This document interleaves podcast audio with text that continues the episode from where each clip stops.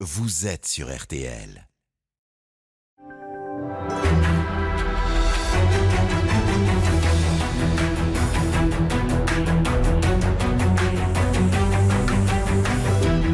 Jury RTL Le Figaro LCI.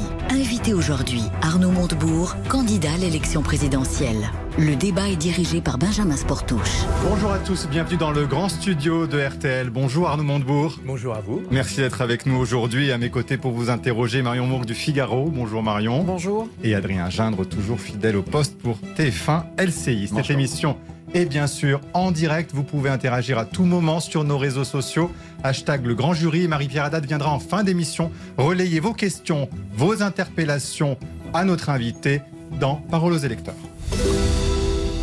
Alors Arnaud Montebourg, dans votre livre Programme qui sort mercredi, vous vous présentez, je vous cite, comme l'aimé Jacquet de la politique, celui qu'on moquait mais qui a fait des Bleus en 98, on s'en souvient, les champions du monde. Avec les 4% au maximum dont vous créditent actuellement les sondages, la remontada s'apparente pourtant à cet instant à une ascension de l'Everest en solitaire. Et puis encore faut-il, Arnaud Montebourg, que le 10 avril prochain, il y ait vraiment un bulletin sur les tables pour le mettre dans les urnes. Est-ce que, Arnaud Montebourg, Montebourg, vous pouvez nous dire que vous êtes certain que vous serez présent le 10 avril sur les tables de scrutin? Merci de votre invitation. Il y aura un bulletin Arnaud Montebourg au mois d'avril. Pour une raison simple, c'est que dans l'ensemble des candidatures que- qui sont aujourd'hui en train de se dessiner, les propositions que je formule n'existent pas vraiment ou pas du tout. Et donc c'est une des raisons pour lesquelles cette candidature elle est nécessaire parce que euh, elle apporte dans euh, le débat public et dans les solutions de, l'avenir euh, les solutions qui n'existent pas sur le plateau aujourd'hui. Vous parlez d'Aimé Jacquet, pourquoi? Parce que le problème, c'est qu'on confie toujours la France au mythe de l'homme providentiel. Je préfère l'équipe, c'est-à-dire en fait euh, le travail à plusieurs. Et c'est ce dont on a besoin quand on va falloir sortir le pays, excusez la familiarité de l'expression, de la panade. Parce que les Français s'appauvrissent, ils le savent mieux Mais quiconque. on va y venir juste ouais. sur, la candidature. Oui, bien sûr. On va y venir. On a une heure d'émission. Il y a vouloir être candidat et il y a pouvoir. Est-ce que aujourd'hui vous avez un nombre suffisant de parrainages? Vous en êtes à combien? Nous sommes à 220, bientôt 250. Euh, nous avons des appels de maires spontanés. Pourquoi? Parce que euh, je défends, je suis un enfant de la France rurale, comme vous le savez.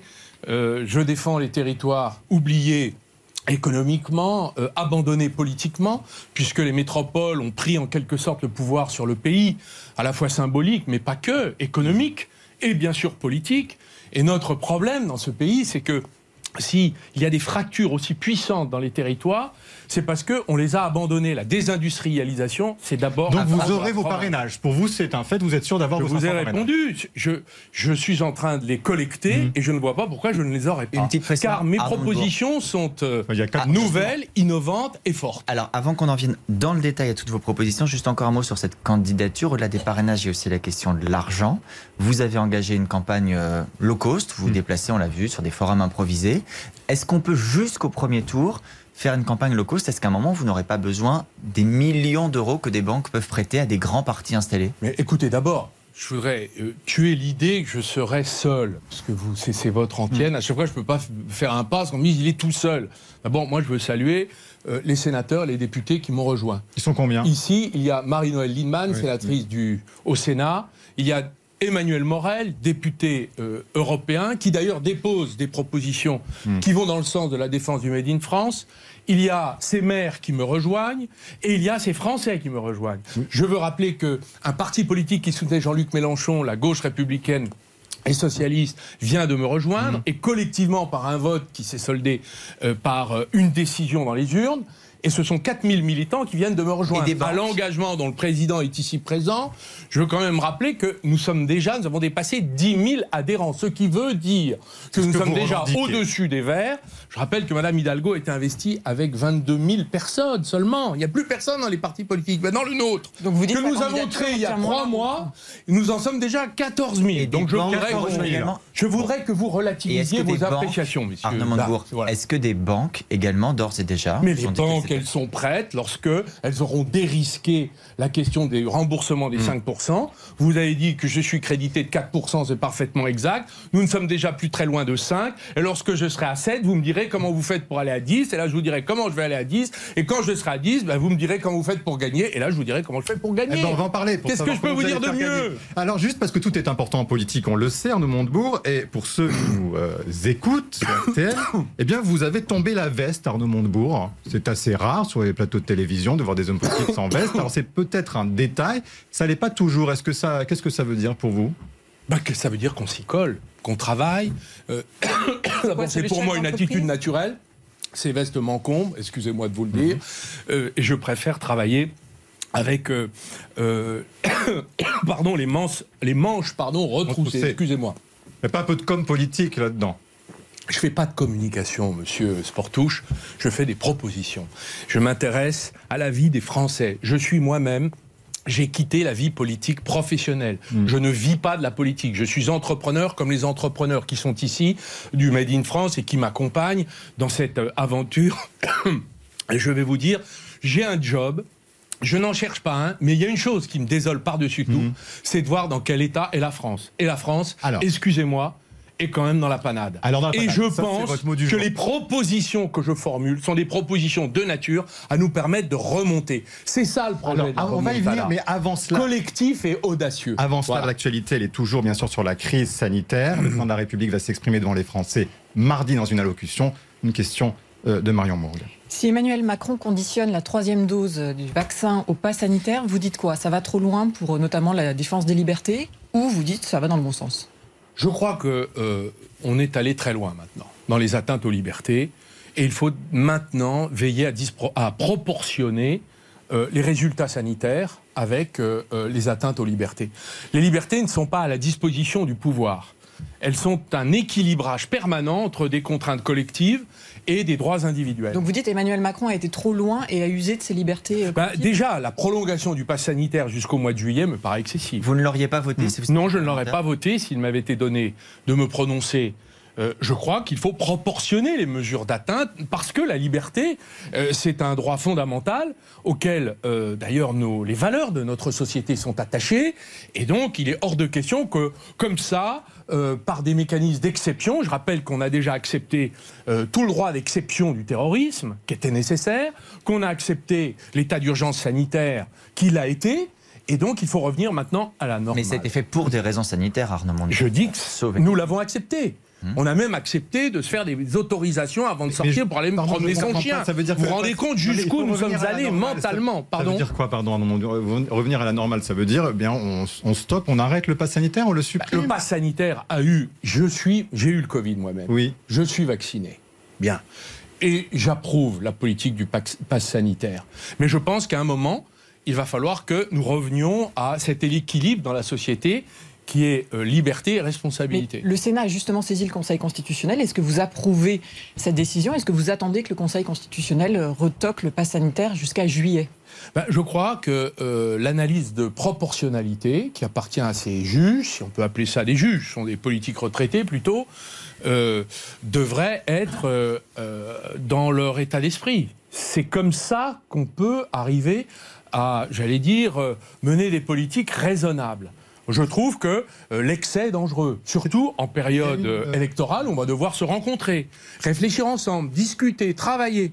Et là, euh, ces atteintes-là ne pourront pas être acceptées. Quand vous dites politique Mm. retraitée, c'est une manière de dire que vous ne vous en remettez pas au Conseil constitutionnel, qu'il est de votre point de vue biaisé dans ses avis? Bah, je, je considère que le Conseil constitutionnel est une institution qui est fatiguée, comme d'ailleurs la Ve République, et euh, comme je l'ai déjà dit, euh, j'espère être le dernier président de la Ve République, avec un, un mandat euh, présidentiel non renouvelable, des ministres destituables, des référendums d'initiative populaire et un Conseil constitutionnel qui soit peuplé, qui contrôle la, euh, la loi, mais qui soit euh, constitué de magistrats, d'hommes de loi, et non pas des responsables politiques qui finalement euh, jettent politisé. le trouble, trop politisés, qui jettent le trouble sur euh, ces décisions. Je rappelle que Maintenant, quand vous votez la loi, vous passez votre vie à essayer de savoir si le Conseil constitutionnel sera d'accord ou pas d'accord. Donc c'est le Conseil constitutionnel qui décide à la place des législateurs. C'est pas dangereux s'attaquer à des institutions comme le Conseil constitutionnel. Vous n'êtes pas le seul à le faire. Éric Zemmour également le fait. Je vais pas, m'attaque pas à des institutions.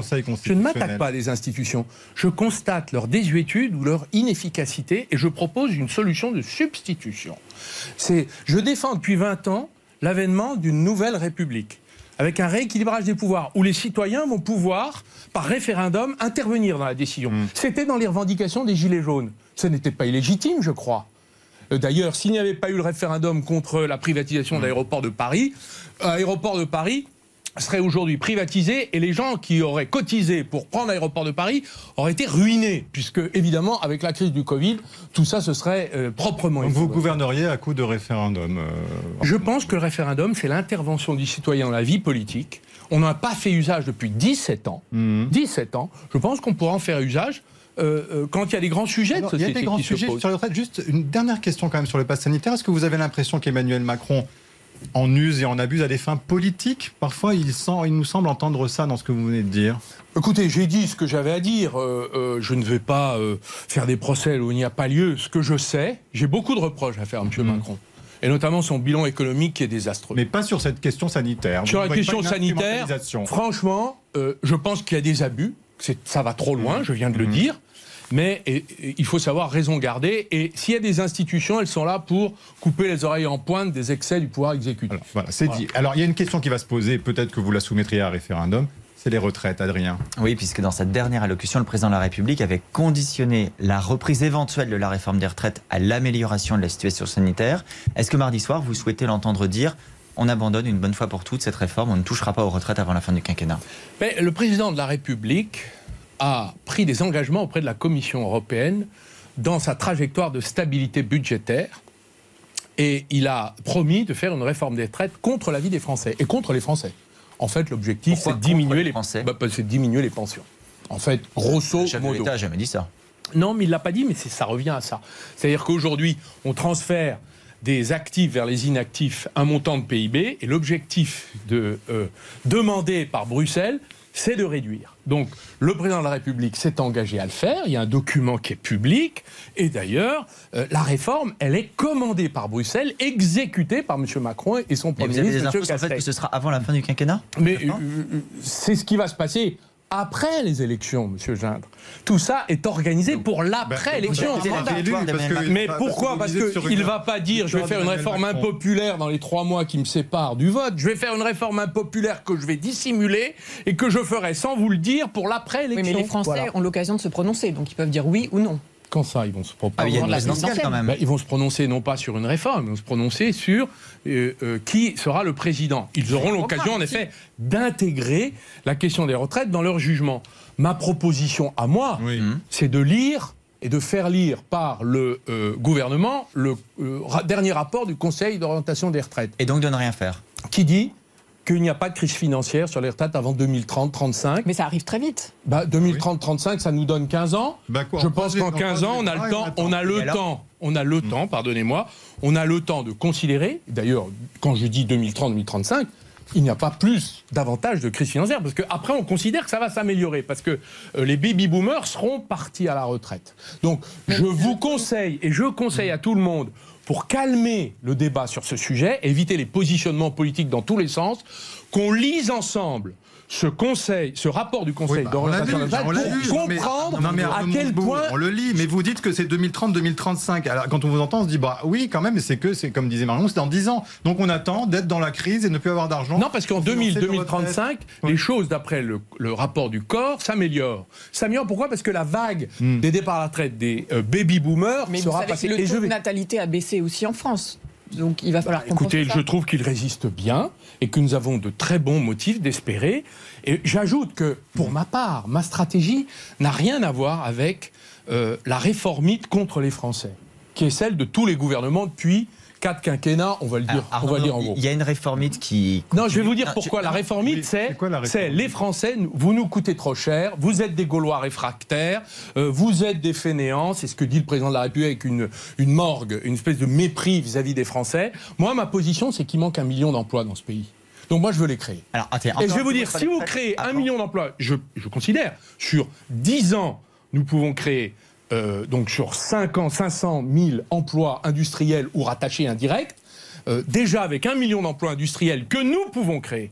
Il faut changer de méthode, de stratégie. Attendez, Et ces emplois-là, c'est ceux-là qui vont payer les retraites. dans les médias. Juste parce Adrien que Jean. vous dire réformite sous le gouvernement auquel vous avez appartenu a été mise en place la réforme Touraine sur les retraites qui prévoit jusqu'en 2035 précisément qu'on allonge progressivement la durée de cotisation jusqu'à 43 ans. Vous, président, est-ce que vous laissez cette réforme se poursuivre et cette durée de cotisation s'allonger ou est-ce que vous l'arrêtez? Ben, Il y a un problème de justice sociale pour ceux qui ont commencé à travailler très tôt, évidemment. Euh, et ça, euh, la question euh, se pose vis-à-vis, y compris des retraités qui ont des toutes petites retraites, ouvrières, artisanales. Euh, agricoles. il y a eu des effets, des efforts de revalorisation. C'est la loi Fillon qui l'a fait. Donc pour le moment, c'est la loi Fillon, la loi Touraine qui sont en train d'entrer en vigueur. Qu'est-ce que vous faites je considère, je considère qu'en l'État, il n'y a pas lieu de réformer les retraites. Les réformes qui ont été faites, Non, mais- Fillon et Touraine. Ben, elle a été votée. Qu'est-ce que vous que faites je suis en train de vous cette vous- Euh, ben, ça, je vous dis, on va pas reprendre la question des retraites. D'ailleurs, j'ai rencontré des entrepreneurs qui m'ont dit, va s'allonger. attendez, je voudrais répondre. J'ai rencontré des entrepreneurs qui m'ont dit, écoutez, on en a marre des réformes, qui d'ailleurs, euh, pour pour augmenter six mois de durée de cotisation ne changeront rien parce que les seniors euh, ne cotisent pas, parce qu'ils sont mis au chômage euh, après 58 ans. Donc à quoi ça sert? Et souvent, on nous dit, maintenant si on se mettait au travail, eh ben voilà, je vais vous dire, mon projet, la remontada, qu'est-ce que c'est? C'est remettre la France au travail. C'est mieux payer le travail et c'est créer plus de travail. et pas non plus toucher la durée du travail hebdomadaire. non plus. C'était une erreur, les 35 heures pour la gauche? Euh, elle a eu des effets très bénéfiques. Euh, mais on a vu les effets pervers. Il y a des très bons effets, ça a créé des emplois, je m'en souviens, mais des, des effets pervers. Flexibilisation, euh, modération salariale. Je vais vous parler d'ouvriers dans mon ancienne circonscription en Saône-et-Loire qui coupent du poulet. Figurez-vous qu'il y a 10 ans, ils coupaient 3000 coups de poulet à l'heure. Maintenant, avec le même effectif et toujours payé au SPIC, ils coupent 9000 poulets à l'heure. Les salaires n'ont pas augmenté. Les dividendes des actionnaires ont explosé. C'est la société LDC. Eh bien, figurez-vous qu'ils viennent de se mettre en grève. Donc, je leur adresse un mot de soutien en ce moment. Parce qu'ils demandent des salaires des, euh, des, euh, euh, et du partage de la productivité qu'ils ont donnée à l'entreprise. Et beaucoup d'entre eux, Est-ce qu'il fallait, beau- fallait 35 heures ou pas? Beaucoup d'en- et, cher ami, la- Bah- le sujet est digéré, personne ne remet en cause les 35 heures et tout a été traité. La question, c'est le salaire dans ce pays. Ce n'est pas la durée du travail. Et je vais dire une chose. Oui. Je vais dire une chose. Pour moi, euh, la question, c'est le partage de la richesse créée dans l'entreprise, à la fois à travers ce que j'appelle le dividende salarié, c'est-à-dire quand vous vous donnez des dividendes aux actionnaires, il faut donner des dividendes aussi aux salariés de façon beaucoup plus égalitaire, pas seulement à ceux. Donc demain, qui- il y aura moins de dividendes pour les actionnaires. Ça, ça revient à ça, en fait. ben, et ça s'appelle le partage. Surtout quand des gains de productivité, je prends l'exemple de ceux qui coupent le poulet pour nous permettre de faire des barbecues, eh bien, euh, ils, ils seraient contents de pouvoir partager les efforts, euh, être rémunérés pour les efforts de productivité qu'ils ont faits. Parce que les cadences infernales, c'est pour eux. Les troubles musculo-squelettiques, c'est pour eux. Donc, cette France populaire, ouvrière, complètement oubliée du système économique, euh, aujourd'hui, demande Mais vous- des augmentations de salaire. Donc, j'ai une proposition à Alors, vous faire. Mais attendez, bah, vous, président, pardon, ça veut dire qu'il n'y aura plus de dividendes aux actionnaires Pourquoi vous dites ça Mais j'espère, j'essaie de. J'ai dit partager, ça veut dire Mais quoi ça veut dire dans quelle proportion Ben, la proportion 1, d'abord, elle est obligatoire dans les entreprises. Ça, ça doit, être, ça doit être la première chose. Deux, elle doit être répartie de façon égalitaire. C'est-à-dire, c'est pas seulement le management, les cadres, puis les autres, on verra. Non, c'est- ça veut dire qu'il y a une négociation qui va se faire dans chaque entreprise. Qu'est-ce que vous comprenez quand l'entreprise va mal Eh ben, les ouvriers sont, sont, sont virés. Quand l'entreprise va bien, ben, les actionnaires euh, gagnent bien leur vie, mais on oublie là encore euh, euh, ceux qui travaillent. Donc il y a un problème quand même. Ce système économique un peu trop prédateur doit être quoi humanisé. votre proposition alors? Ma proposition, premièrement, d'abord, c'est l'augmentation des salaires tout de suite immédiate de 10% du SMIC. Deuxièmement, je veux faire ce qu'on a fait en mai 1968. Il n'y a pas eu ce type de réunion interprofessionnelle depuis 50 ans. C'est ce qu'on a appelé le Grenelle à l'époque. Après, on a fait plein d'autres Grenelles en d'autres domaines, mais on n'a pas fait sur la question des salaires. Reprendre les 57 métiers en, tension, où tous les salaires, d'ailleurs 62% des euh, personnes au SMIC sont d'abord des femmes. C'est d'abord le salaire des femmes qui, dans ce pays, est, est maltraité. Donc c'est d'abord vis-à-vis des femmes qu'il faut faire cet effort. Mais et c'est d'abord le SMIC. Mais Plus c'est 10%, pas à la ça fait, charge. ça fait 215, ça fait, pardon, 125 euros par mois. Mais à la charge des entreprises. Vous dites aux entreprises. Je- je- le SMIC, c'est l'entreprise qui l'a Bah, Parce que je exemple, suis chef d'entreprise. Xavier Bertrand propose une prime travail qui, elle, serait financée par Oui, mais les Français, ils ne veulent pas, je vais vous dire, ils ne veulent pas des allocations, euh, des, euh, ils veulent vivre de leur travail. Mais les entreprises vont toutes pouvoir supporter, endosser l'augmentation du SMIC? Les entreprises, d'ailleurs, n'ont pas le choix. Pourquoi elles le savent? Parce qu'elles savent que leurs salariés, avec les augmentations du gaz, bientôt les hausses alimentaires qui vont arriver, euh, les problèmes liés au transport pour aller au travail, Il n'y a l'essence. pas du SMIC que dans de grandes entreprises très riches. Il y a aussi des Et- petites entreprises euh, qui sont un peu limites. euh, Mais d'abord, il faut que vous sachiez, et je veux toujours le rappeler, Mmh.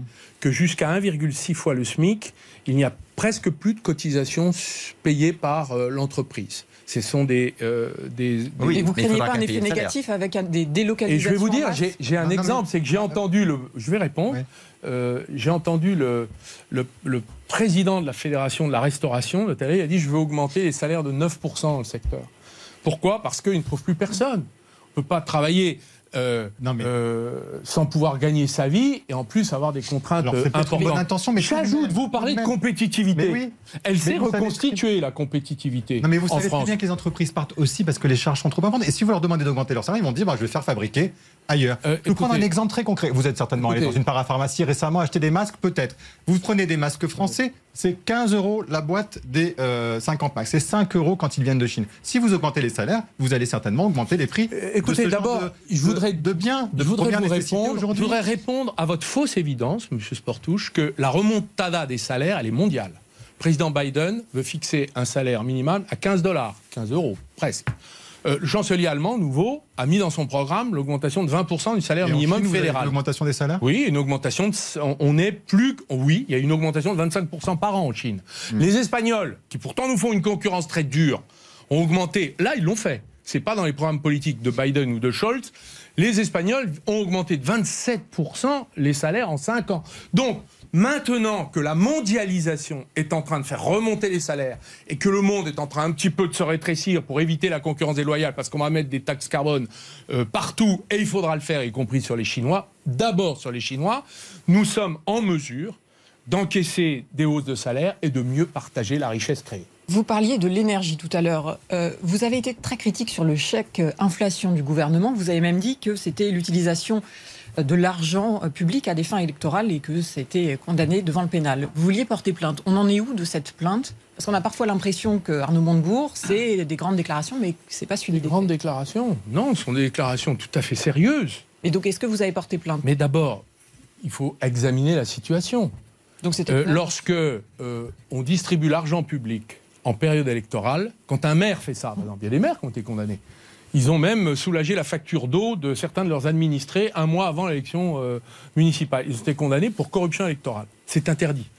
Donc, on va attendre que la décision intervienne, on va voir sous quelle forme, mais pour moi, c'est maintenant qu'il faut le faire. Mais que Si- la décision de- mais si c'est dans un, un mois avant les élections à distribuer des chèques, comme ça a été annoncé par M. Castex, il a dit jusqu'en février, il a dit. Pourquoi? Parce que, paraît-il, il ne peut pas, alors qu'il fait la paye tous les mois de ses fonctionnaires, au moins, euh, parce que, paraît-il, il ne peut pas le faire avant le mois de Donc février. Qu'est-ce que ça veut clientélisme. dire? Mais ça veut dire c'est très grave, c'est le relève du pénal. Bah, Qu'est-ce que vous allez faire Alors, non, est-ce que vous Ah allez ben, écoutez, on va attendre que le gouvernement euh, mette en œuvre le dispositif. Puis là, je reviendrai euh, vers vous pour vous dire si c'est la manière dont ils le font est euh, condamnable ou pas. Bah, si vous- ça me vous paraît condamnable, c'est aviez dit- condamnable. mais parce que j'ai pas la décision pour l'instant, je sais pas Mais- quelle Ah, modalité ils Ah, ont non, pris. donc, Si vous c'est dites- au mois de février, je vous dis, c'est du pénal. Mais vous dites Si c'est maintenant, c'est légal. Voilà ma Ben, ça commence maintenant et ça va jusqu'au mois de Eh février. bien, ça ne Alors peut pas aller jusqu'au mois de Mais février. Arnaud Montebourg, Voilà. vous dites Jean Castex doit être condamné parce qu'il veut aider Non, les Français à faire face au prix J'ai de dit, l'énergie j'ai dit, s'il veut aider les Français, Oui. il baisse les taxes sur l'essence.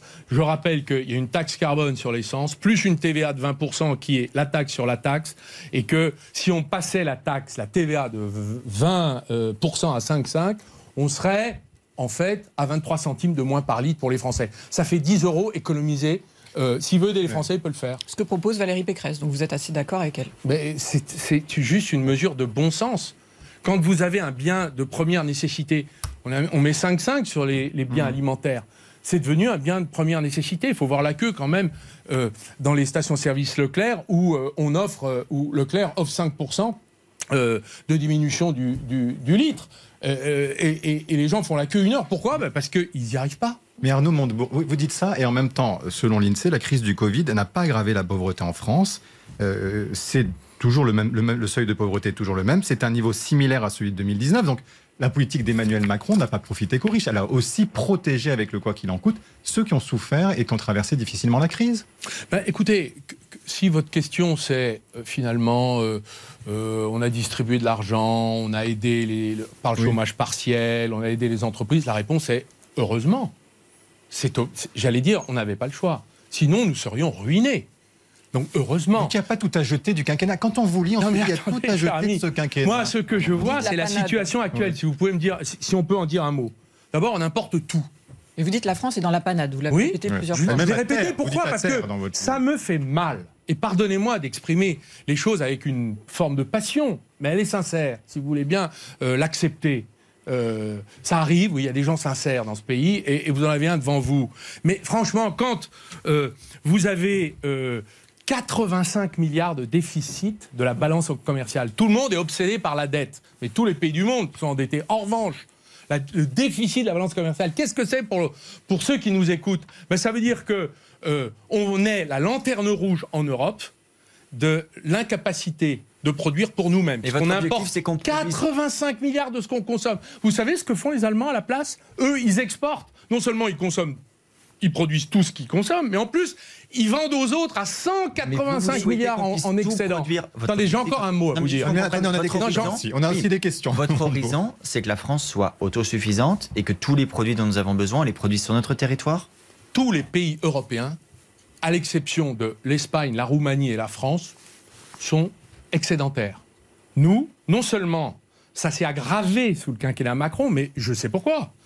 Quand vous laissez vendre l'industrie en pièces détachées et que vous la laissez déménager, Alstom, Hmm. Technip, Alcatel, Lafarge, Essilor, Suez, tout ça, c'est les démantèlements Macron. Et on a les preuves. Tous ces éléments sont publics. Vous souhaitez aussi relocaliser les productions qui sont polluantes, Ma par exemple dans l'industrie pharmaceutique, chimique Ma proposition est la suivante. On ne sauvera économiquement et donc politiquement la France, et donc humainement la France, que si on a une très grande politique du Made in France de taille XXL. Ça veut Mais dire ça quoi veut dire Ça veut dire, ça veut dire qu'on va reprendre produits? les 60 produits critiques qui C'est nous quoi, manquent. par exemple, produit critique Ben, par exemple, on va monter. Vous savez ce qu'on va faire? Par exemple, je vous prends un exemple. Les médicaments alcaloïdes. On en importe chaque année, ça sert à endormir les gens, les opérations chirurgicales. On en importe 10 milliards par an. 10 milliards, c'est l'équivalent de 10 usines. Ben, on va dire au directeur d'achat des hôpitaux, ben, maintenant vous achetez sur nos usines. C'est-à-dire que la commande publique est le Il n'y sujet. a pas d'usine. C'est pas le sujet d'État Bah, Je y a- comprends pas, Arnaud Montebourg. Ça sera des Qu'est-ce que vous d'État. comprenez pas? Ben, Est-ce qu'il n'y a pas d'usine pour les produire pour l'instant en France, ces médicaments? Donc, Mais nous avons une industrie pharmaceutique qui est euh, implantée dans le Tarn, par exemple, où je suis allé. Il y a 17 sites de fabrication Pierre Fabre. Donc qu'est-ce qu'on va faire? Ben, On va aller voir l'industriel X, Pierre Fabre ou un autre, Sanofi, peu importe. On va lui dire voilà, moi je paye l'usine, je suis l'État, j'investis. Ce que font les Japonais. Les Japonais, ils font ça. Donc, il ils ont dit, ils payent. Attendez, mais écoutez-moi. Mais on vous écoute. Vous avez les. Japonais, ils ferment les usines en Chine et les remettent au Japon. Qu'est-ce qu'ils font? Ils payent le coût de la fermeture et ils payent 75% du prix de la réouverture. Ce que je veux faire. Et comment on va le faire? Oui. On vous paye l'usine.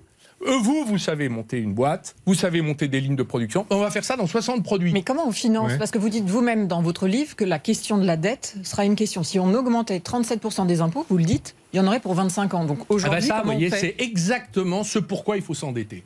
C'est-à-dire c'est de l'investissement qui va nous rapporter énormément. Parce qu'à chaque fois que vous On montez une usine, c'est endetté. croissant. Hmm. Non, c'est pas grave. Tous les pays européens sont surendettés, tous les pays du monde sont surendettés. Donc de toute façon, la question de la dette, elle se gérera mondialement et de façon européenne et sur le plan continental.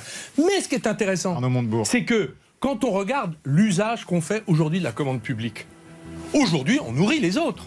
Il y a ici les entrepreneurs du numérique. C'est une industrie numérique. Vous avez ici les deux présidents des syndicats Made in France d'industrie numérique qui en ont assez que le gouvernement donne les données, fasse travailler les GAFAM, c'est-à-dire les entreprises américaines, et qui disent donnez-nous des quotas technologiques, enfin des quotas technologiques. On a fait les quotas Oui. de l'acier, on a fait les quotas français, par sur les bananes, on peut faire les quotas Donc, attendez, sur le numérique. Il faut un Google français, par Montebourg exemple président, il y aura un Google français.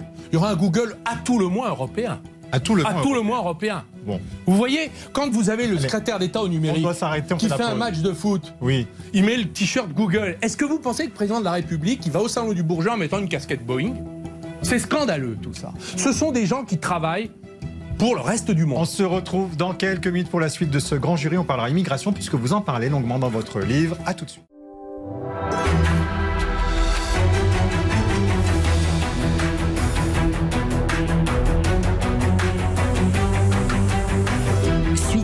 Jury RTL Le Figaro LCI. Invité aujourd'hui, le candidat à l'élection présidentielle, Arnaud Montebourg. Le débat est dirigé par Benjamin Sportouche. Avec à mes côtés Marion Mourgue du Figaro et Adrien Gindre de TF1 LCI. On en vient au thème de l'immigration dont vous parlez beaucoup dans votre livre. Vous, le mot immigration apparaît huit fois. Deux fois le mot écologie. Beaucoup moins. Euh, justement, euh, on, on va y revenir à ce thème parce qu'il est venu dans la campagne présidentielle, notamment. Éric Zemmour en a longuement parlé. Première question, Marion Mourgue. On a lu attentivement votre livre. Je cite quelques passages. Vous dénoncez une immigration hors de contrôle. La France doit contrôler qui entre chez elle et que sinon, ça, serait, ça pourrait arriver au chaos. On se demande si vous n'avez pas pris votre carte aux Républicains, Arnaud Montebourg. Non, je crois que quand, euh, comme moi, je défends euh, une France qu'on veut remettre au travail, c'est-à-dire euh, payer mieux le travail, créer plus de travail, ben, intégrer par le travail. Euh, pour moi, l'immigration euh, doit être regardée en face. Elle a fonctionné depuis des siècles hein, dans notre pays. Mais vous trouvez qu'aujourd'hui, on en accueille trop? Euh, on ne sait pas intégrer, on ne sait plus intégrer. La machine à intégrer ne fonctionne plus. Donc je défends l'intégration ou rien. Donc pour moi, la question du travail est fondamentale. Vous savez que c'est au cœur de mon projet. Mais c'est la France qui est en cause et qui ne sait plus intégrer Ou ce Bah, sont les c'est- personnes qui viennent de l'étranger bah, Moi, pour moi, c'est qu'on ne s'en occupe pas.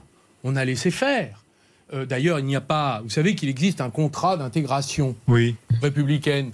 C'est un bout de papier euh, qui n'a pas de sanction, qui n'a pas de suivi, qui n'est pas effectif. Vous exagérez pas un peu Euh, Arnaud Non, j'exagère faut pas. Quand Il faut dit- trois ans. Il faut à peu près trois ans pour obtenir la nationalité française aujourd'hui. Mais c'est pas la de nationalité, que- là. Vous êtes assailli de questions. Là, vous parlez que de l'immigration pour pouvoir Mais venir je, en je vous, France. je vous parle Parce de, que vous voulez une immigration conditionnelle. mais je vous parle de- d'intégration. Pourquoi? Parce que c'est ce qui a fonctionné dans notre pays. Avant d'obtenir la nationalité, qu'est-ce que c'est que l'intégration Si on parle franchement, quand a fonctionné, c'est-à-dire que ça ne fonctionne Ben, plus ben, ça ne fonctionne pas. On, on- on voit bien les problèmes que nous avons. Euh, donc la machine à intégrer, les services publics sont en grande difficulté. Euh, quand vous avez dans certains quartiers des écoles avec 80% de personnes, d'enfants qui ne parlent pas le français, mettez-vous à la place des enseignants, c'est quand même très difficile. Donc vous avez ce type de problème. Donc la machine à intégrer, qu'est-ce que c'est? C'est apprendre le français, respecter les lois, euh, euh, euh, euh, admettre les valeurs de la société française, la laïcité, le droit des femmes. Je termine. Oui, mais vous je termine, parce qu'il faut quand même que je puisse terminer au moins ma phrase.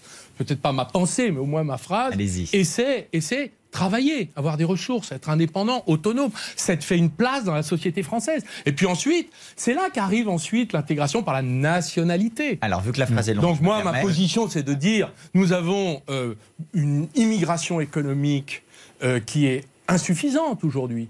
En fait, en vérité. Oui, mais là, la Pourquoi phrase, elle est trop longue, Arnaud Oui, alors faut attendez, on va vous dire une chose après l'autre. Bon, Quand vous dites Et après, respecter les lois, qu'on comprenne bien, est-ce que vous dites aujourd'hui les immigrés ne Mm. respectent pas les lois? On Mais, je- comment peut-on dire ça? Il s'agit d'individus. Vous avez des individus Bah, qui sont des voyous il faut et respecter les lois. d'autres qui sont des, qui futurs extraordinaires français. Voilà, Charles Aznavour, euh, Zinedine Zidane, ce sont devenus les grands Français. Mais avant, ils ont été des immigrés. Euh, donc, il n'y a pas les immigrés qui, il y a des individus. Et d'ailleurs, j'ai un problème sur la politique d'immigration. Pourquoi on n'arrive pas à intégrer? Parce que vous avez aujourd'hui 100 000 euh, mesures euh, d'obligations pesant sur des personnes qui sont irréguliers, clandestins, Oui. qui doivent quitter le territoire qu'on n'arrive pas à exécuter. Oui, Et qui sont là. Et alors, vous feriez Et qui, d'ailleurs, souvent, sont des délinquants. Vous faites quoi, justement? J'ajoute, euh, on a réussi, j'ai regardé les statistiques, en 2019, il n'y en avait que 15% qui ont été euh, exécutés et 6 000 sur les 100 000, 6 000 seulement hors d'Europe. Ça fonctionne mieux en Europe qu'en dehors de l'Europe. Donc moi, je suis maintenant euh, décidé à faire une proposition, et je voudrais le, le- le dire ici. Le président de la République a dit il faut supprimer les visas Oui. des pays qui refusent de coopérer, puisque le problème, c'est que il- nous avons les moyens de ramener ces personnes dans leur pays d'origine. Ce sont les pays d'origine qui refusent Alors, vous faites de quoi reprendre les, les personnes qui relèvent de leur juridiction. Donc, Euh, donc euh, la privation des visas pour moi ne fonctionne pas. Donc je suis décidé à taper au portefeuille. C'est-à-dire Il y a 11 milliards de euh, transfert d'argent qui passe par Western Union Oui. sur euh, euh, l'ensemble des euh, pays d'origine, eh bien, euh, nous bloquons tous les transferts aussi longtemps qu'on n'a pas un accueil Mais de ce sont des coopération. transferts d'argent privé là dont vous Et parlez. ce sont des transferts d'argent privé, mais qui, aujourd'hui, sont une manne pour ces pays. Et nous avons besoin, aujourd'hui, de dire, euh, ça suffit. Mais vous Donc les pays d'origine... pardon, vous faites payer euh, même ces immigrés qui sont en France actuellement et, Et qui, qui peuvent travaillent. venir euh, en soutien de leur famille. Vous leur dites, bah non, vous n'aurez plus, pourrez plus envoyer d'argent à l'Algérie. Ah ben, c'est pas vous ou- pourrez plus, c'est que vous allez être obligé, le gouvernement, euh, les gouvernements des pays, s'ils veulent continuer à avoir euh, le soutien de la diaspora, ce qu'ils demandent, ce qu'ils réclament, ce qui est normal. D'ailleurs, l'ONU est tout à fait favorable à ces transferts et défend d'ailleurs une baisse des prélèvements des, des organismes qui prennent 6 à 9% selon les cas euh, sur les, les- les transferts. Mais moi, je suis désolé, il va bien falloir maintenant que nous arrivions à des résultats. Parce qu'on ne peut pas, nous, accorder de l'aide à ces territoires, à ces pays qui euh, nous envoient un certain nombre de personnes qui qu'on accueille bien volontiers parce que elles respectent nos lois, elles travaillent, s'intègrent, inventent une nouvelle vie, fondent des familles, deviennent français peut-être. Et il y en a combien? Nous en sommes tous presque issus. Moi, Mais j'en suis. Mais même la Et- droite ne propose pas ça. Même la droite ne propose mais pas. attendez, de moi je monnaie des désolé, mais comme on n'arrive pas à faire exécuter nos mesures d'exécution et d'ailleurs, quand vous entendez la droite, l'extrême droite dire faut être ferme, faut être ferme, faut être ferme, il n'y a pas aujourd'hui de solution. Et Donc s'il n'y a pas de solution, comment on fait avec tous ces délinquants Mais les qui, sont obligés, ceux qui sont qui sont obligés de quitter le territoire, qui sont obligés de quitter le territoire et qui ne quittent Mais pas et qui sont là. Les personnes dont vous parlez qui envoient de l'argent dans leur pays d'origine, à leur famille, etc., n'ont quand même aucun rapport avec euh, les immigrants illégaux qui ne. Bah, elles ont un rapport d'abord qu'elles sont sur notre territoire. Deuxièmement, Oui, mais leur que leur lien, pays d'origine une origine commune. que leur pays d'origine que leur pays d'origine refuse de coopérer avec nous. Et ça, c'est un énorme problème. D'ailleurs, elles le ressentent elles-mêmes quand euh, elles ne peuvent pas retourner. Donc vous les ramenez Donc, les accords de coopération. C'est l'origine désormais qui permet de définir. De Les accords de coopération, ça existe. On en a besoin et on ne peut pas continuer comme ça. Mais vous vous rendez Mais- compte que ce que vous dites, c'est qu'on applique des mesures coercitives à des gens au seul motif qu'ils sont issus Ce sont des mesures autre. provisoires qui sont destinées à amener les États à donner des, euh, des, euh, des solutions à nos problèmes. Nous avons des problèmes, ces pays ont les leurs, nous devons nous concilier pour les trouver, ça s'appelle la coopération diplomatique. Il n'y a pas de coopération aujourd'hui. Aujourd'hui, je crois Non, que l'année dernière, un des pays, un des pays d'Afrique, sur 7000 obligations de reconduite à la frontière, n'a donné de laisser-passer que pour une trentaine d'entre eux. Est-ce que vous croyez qu'on va continuer comme ça? Donc ça veut dire que la France peut continuer à garder sur son territoire, alors qu'il y a 100 000 personnes qui sont obligées de quitter le territoire, va les garder sur place. Donc il va falloir ouvrir le rapport de Montebourg, Vous vous force. rendez compte comme les gens de, enfin, des gens de gauche qui vous soutiennent vont peut-être s'étrangler, on vous entend dire ça, vous pensez pas? Écoutez, je pense qu'il faut résoudre ce problème. Mais Arnaud Vous ne croyez pas qu'il faut le résoudre? Parce que si on résout ce problème, nous allons faire de grands progrès dans l'intégration pour ceux qui, eux, Enfin- font des efforts sur le territoire, euh, progressent, euh, travaillent, même qui en- apprennent la langue, même se marient. l'argent avec, ah ah avec Western Union à leur famille. On ne leur prend pas cet argent. Bah, si vous le on ne leur prend pas, on leur dit vous pouvez pas passer pour l'instant parce qu'on a un problème avec votre pays. Excusez-moi. D'ailleurs, qu'est-ce que fait qu'est-ce que fait certains pays aujourd'hui Ils bloquent. pas l'argent, ça s'appellerait de Ouais. la spoliation. euh, Ce n'est pas une spoliation puisqu'il ne Provisoire. prend pas. Il, il est Oui, toujours oui. à eux. Qu'est-ce que Oui, vous oui, racontez non, mais Mais qu'est-ce que vous racontez C'est un blocage de transfert financier. Et excusez-moi, euh, c'est notre droit. Vous êtes sûr Il y a que des droits individuels et il y a des droits collectifs. Vous êtes sûr que c'est légal, Arnaud Montebourg Vous êtes persuadé de ça Bah, écoutez, c'est une mesure économique de transfert de Mhm. capitaux euh, et je crois que euh, le droit euh, du transfert des capitaux en cas de souveraineté nationale doit s'appliquer. Vous n'êtes pas en train de vous émouriser, euh, Arnaud Montebourg C'est-à-dire que c'est vrai que euh, Éric Zemmour dit c'est moi qui ai mis ce débat de l'immigration sur la table et euh, du coup tout le monde eh bien, emboîte, le, emboîte le pas. D'abord, je vais vous dire, le problème de- des reconduites à la frontière, c'est un problème qui date depuis qu'on traîne, sans aucun règlement, depuis maintenant euh, des années, Est-ce que la gauche a... s'aggrave. Est-ce que la gauche a trop fermé les yeux justement sur ces questions? Non, je dis pas ça. Je, je pense qu'il faut que tout le monde le sait, ça. Mais on ne le traite pas. Mais quand Donc vous avez des discours en permanent fermeté, fermeté, ça veut rien dire. Parce qu'en vérité, ça dépend pas de nous. Ça dépend d'une décision d'un État étranger qui euh, prend des décisions qui sont contraires à nos intérêts. le Donc il y a bien un moment où il va falloir qu'on entre quand même dans le vif re- du sujet. Sur le regroupement euh, familial, ça, ça dépend de nous. Qu'est-ce que vous faites? Est-ce qu'il faut limiter, réduire massivement cette question du Mais regroupement? pour l'instant, traitons d'abord la question fondamentale euh, de ceux qui n'ont aucun droit à rester sur le territoire. Je vous assure, 100 000 personnes qui aujourd'hui restent sur le territoire alors qu'ils ont une obligation de quitter le territoire, c'est-à-dire des clandestins illégaux, déjà 100 000 personnes, ça réglerait beaucoup de problèmes. Je vous assure. Et par ailleurs, mettons dans le contrat d'intégration un contenu. Apprendre le français, c'est pas seulement aller à des- faire des heures. hein. Et encore, c'est pas toujours euh, contrôlé et suivi. C'est effectivement apprendre le français. Faire cet effort. Et d'ailleurs, on pourrait, euh, franchement, on pourrait euh, faire ce travail d'apprentissage en suivant les individus je- les uns, Mais les pardon, uns Arnaud après les Montebourg, il y a autres. quelque chose que je comprends pas. Les- les- les- il y a des clandestins dont, dont vous parlez qui sont là aussi pour gagner leur vie, qui travaillent euh, illégalement. La gauche, en son temps, les avait naturalisés parce que justement, eh bien, ils étaient là depuis un certain temps euh, Non, sur naturaliser, non. Que ça veut vous- dire qu'ils acquièrent la nationalité Oui, bah, française. parce qu'ils avaient Non. la possibilité de prouver qu'ils travaillaient depuis un certain temps. Non. Vous, vous le feriez pas? Euh, je pense que le parcours d'intégration ou le contrat d'intégration, c'est apprendre le français, trouver un travail. Nous avons 300 000 emplois non pourvus. Par exemple, j'ai rencontré le président des agriculteurs, Mm. euh, des groupements d'employeurs d'agriculture. Il cherche 27 000 contrats à durée indéterminée. Est-ce que euh, il est prêt à euh, former si l'État apprend le français à ses personnes? Réponse oui. Donc on peut parfaitement dire que le contrat d'intégration, c'est l'apprentissage du français, l'acquisition d'un travail, le respect des lois, et donner un contenu à ce contrat. C'est ce que j'appelle le donnant-donnant, la conditionnalité.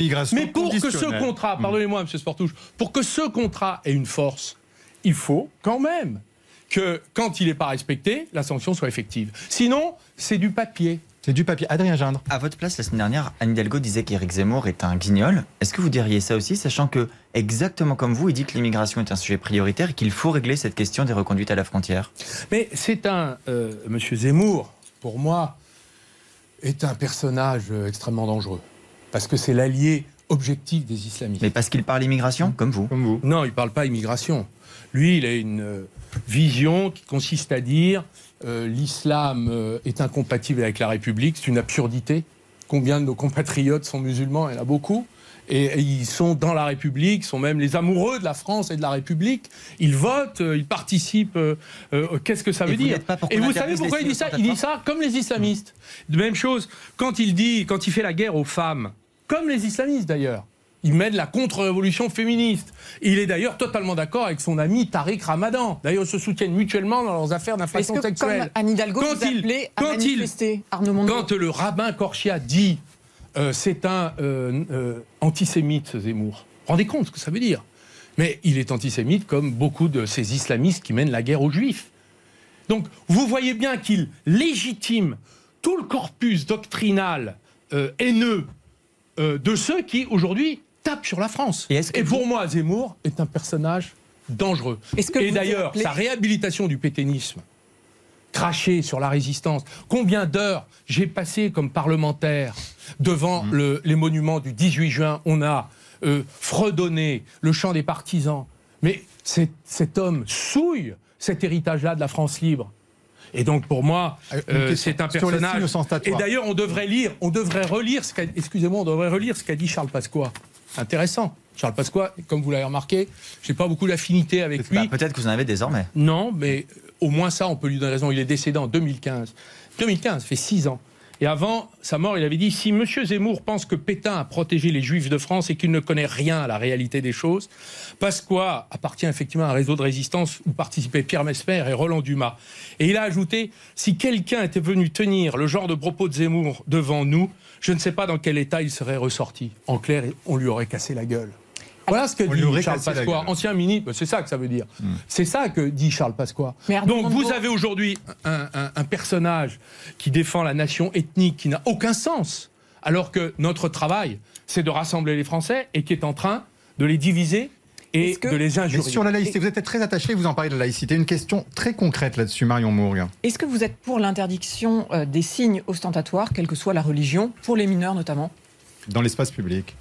Écoutez, je pense l'espace public est libre, donc le sujet n'est pas celui-là. Le sujet euh, n'est pas d'utiliser la laïcité pour donner l'impression d'être contre telle religion ou telle autre. Je rappelle, je rappelle qu'en 1909, Aristide Briand, le président du Conseil, a fait poursuivre les évêques qui euh, euh, soutenaient des prêtres qui refusaient l'application de la loi de 1905.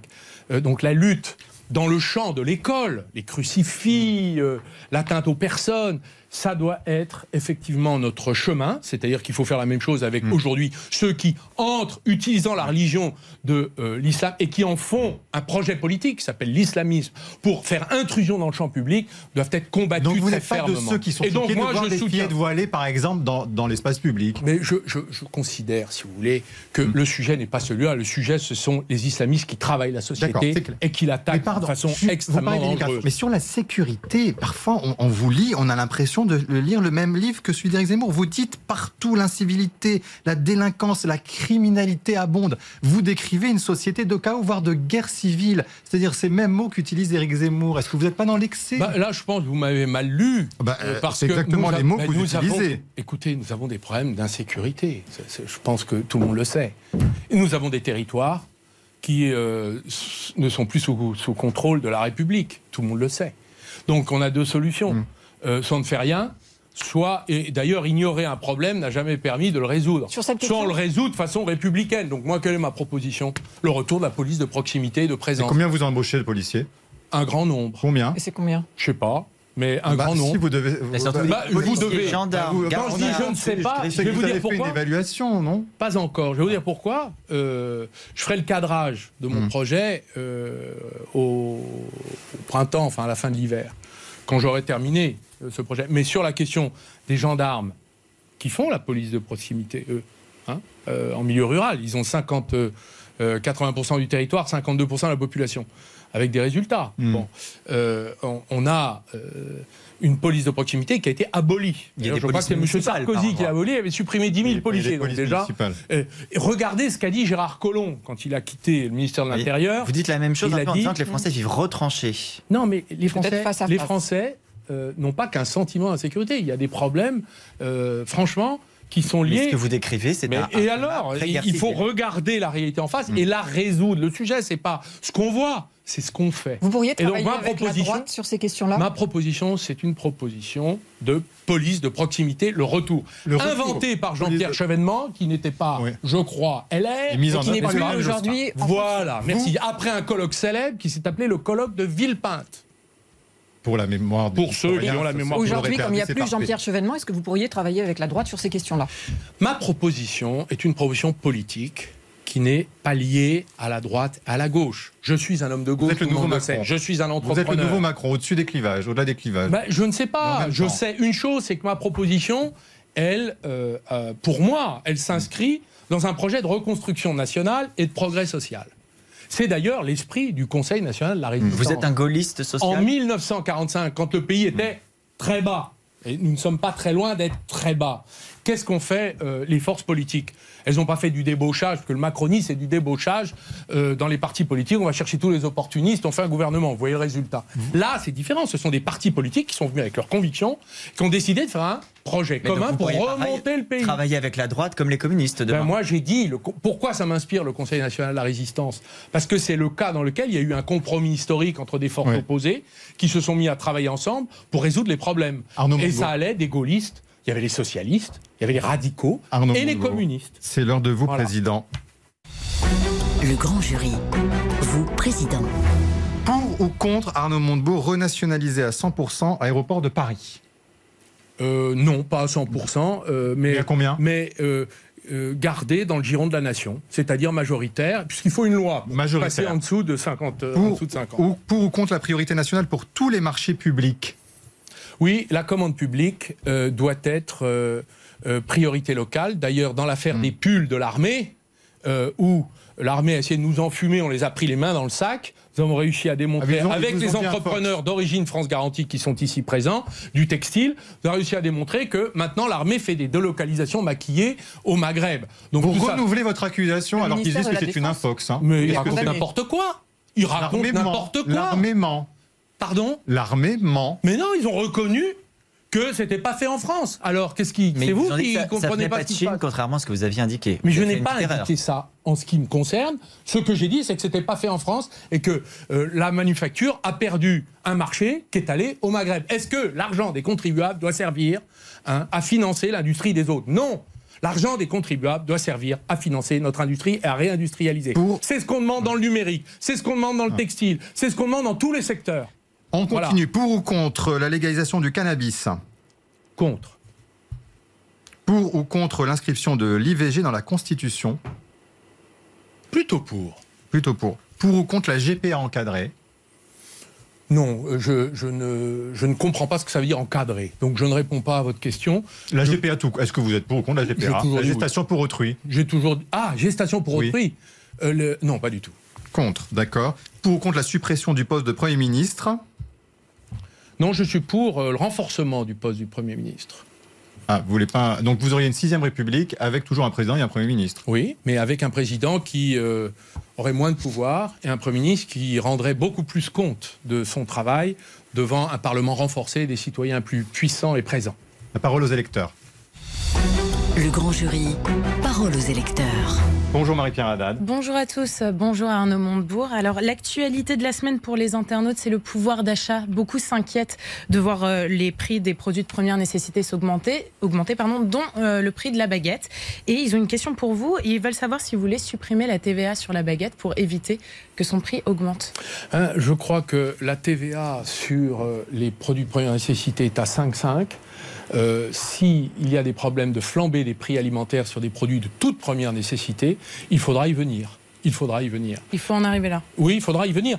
Euh, c'est soit ça, soit le blocage des prix. Et peut-être que la question du Le blocage, blocage des, des prix, prix. le blocage des prix devra se posera, puisque là nous avons des, des- des pronostics qui sont faits par la grande distribution, par le, le secteur du détail. Ils disent on va avoir des augmentations de euh, de 5 à 15% dans certains cas. Et vous, donc attention, parce que si les Français peuvent pas se nourrir, un, il faut augmenter les salaires. Donc ça, de toute façon, il faudra le faire, mais ce sera un rattrapage. Donc après, est-ce que le- le- la question de l'inflation euh, va commencer, va se poser? C'est à ce moment-là qu'il faudra prendre des mesures. prix éventuellement. Bon, c'est dit. Autre question Oui, Marie-Pierre une autre question cette fois-ci de Sabine qui veut vous interpeller sur le sujet de l'outre-mer, donc vous, le chantre du Made in France. Elle trouve que c'est un sujet qui est oublié des campagnes électorales. Écoutez sa question. Arnaud Montebourg, bonjour. Les Antilles subissent une concurrence déloyale car avec les lois, il est plus favorable d'expédier des aliments sur nos territoires plutôt que de les produire sur place. Vous, président, comment développez-vous la production locale? On va faire exactement ce que euh, euh, j'ai proposé au président des fruits et légumes de France, mais euh, la Guadeloupe, la Martinique, la Réunion, c'est la France. c'est-à-dire de réinvestir dans des capacités de production bien meilleures que celles qui existent aujourd'hui, plus quantitatives, pour avoir de la production locale et du circuit court. Et je vais vous dire, il y a des candidats dans le maraîchage pour produire les fruits et légumes sur place. Il n'y a simplement pas les disponibilités Donc, financières. Donc c'est Une politique d'investissement dans le cadre du Made in France, XXL. Oui, euh, Fred veut y voir plus clair sur votre projet et les personnalités politiques qui vont vous entourer. Il veut dire, pour une fois, est-ce qu'il ne serait pas plus judicieux de dire déjà dès maintenant le gouvernement que vous comptez constituer? Donc, euh, avec qui comptez-vous travailler si vous êtes élu président de la République? Euh, c'est trop tôt pour le dire. D'abord parce que je démarre cette campagne, que mes propositions euh, doivent convaincre. Et donc, vous, euh, vous avez voté pour Jean-Luc Mélenchon en 2017. Est-ce que, par exemple, Jean-Luc Mélenchon pourrait travailler avec ben, j'ai un certain nombre de désaccords, sinon je ne serais pas candidat. Euh, J'ai Bah, vous des désaccords lui, avec vous le Parti Socialiste, 2017, hein, j'ai des ça. désaccords avec les écologistes. Celui avec qui, par exemple, j'ai un, un accord assez proche, c'est M. Roussel. Et vous êtes sûr que sur l'immigration, Fabien Roussel sera d'accord avec vous Je ne sais pas, on en discutera. Euh, Ça va être j'ai un accord, j'ai- j'ai j'ai des accords euh, sur les questions économiques, nationalisation des autoroutes, augmentation du SMIC à 1400 Mmh. euros, euh, avec M. Roussel, par exemple. Je trouve que ce serait un très bel attelage. On lui posera la question sur votre projet immigrationniste. Sur euh, disiez en début d'émission avoir beaucoup de soutien, euh, mais sauf erreur de ma part, euh, Bernard Cazeneuve, Martine Aubry et hier encore François Hollande sont affichés avec Anne Hidalgo. Elle a quand même beaucoup de soutien euh, historiquement important pour le Parti Socialiste et la gauche. Oui, bon, bah, écoutez, François Hollande, pour moi, c'est le passé. Donc, euh, euh, ce qui compte pour moi, c'est l'avenir. C'est ce qu'on va euh, tirer comme leçon du passé, je crois l'avoir fait, euh, et peut-être se projeter vers l'avenir. Qui, qui- Est-ce que euh, Emmanuel Macron est un meilleur président que François Hollande, vous diriez, ou quand même François Hollande reste euh, quand même Pour moi, c'est à peu près lui la même politique. C'est la même chose, c'est bonnet blanc, En blanc fait, bonnet. En fait, quand on regarde ce qui s'est passé pendant toutes ces années, on, on voit bien que euh, les, les alternances se succèdent, mais les Français s'appauvrissent, le pays continue à se déglinguer, Une et dernière nous, nous question à retrouvons, Montebourg. et nous nous retrouvons en situation difficile. Donc, c'est le projet de la remontada. Toute Qu'est-ce dernière que question. vous faites euh, en 2022 si vous perdez la présidentielle Est-ce que vous arrêtez euh, définitivement la politique? Je ne me place pas dans cette perspective. Vous pensez gagner Mais de toute façon, Ouais. j'ai un travail Est-ce et, et- et je continue pendant la Arnaud campagne Montebourg. à m'occuper de mes entreprises parce que j'ai charge d'âme. Oui, est-ce que c'est vrai Est-ce que vous, est-ce que dans le cas d'un Macron-Le Pen et d'un Macron-Zemmour, votre position est assez claire? Pour voter président- pour le président de la République Je vous ne me place pas dans le deuxième tour. On va déjà faire le premier tour, Mais oui, mais puis quand il y aura le deuxième tour, vous, vous viendrez, vous m'inviterez, puis je vous répondrai. Mais ça, c'est pas aussi simple que ça pour vous. C'est c'est très simple dans ma tête, mais pour l'instant, je considère qu'ils ne seront certainement pas au deuxième tour. Ni l'un ni l'autre. Ni l'un ni l'autre. Ni l'un ni l'autre. Merci Arnaud Montebourg, merci à tous de nous avoir suivis. Très belle semaine, à la semaine prochaine.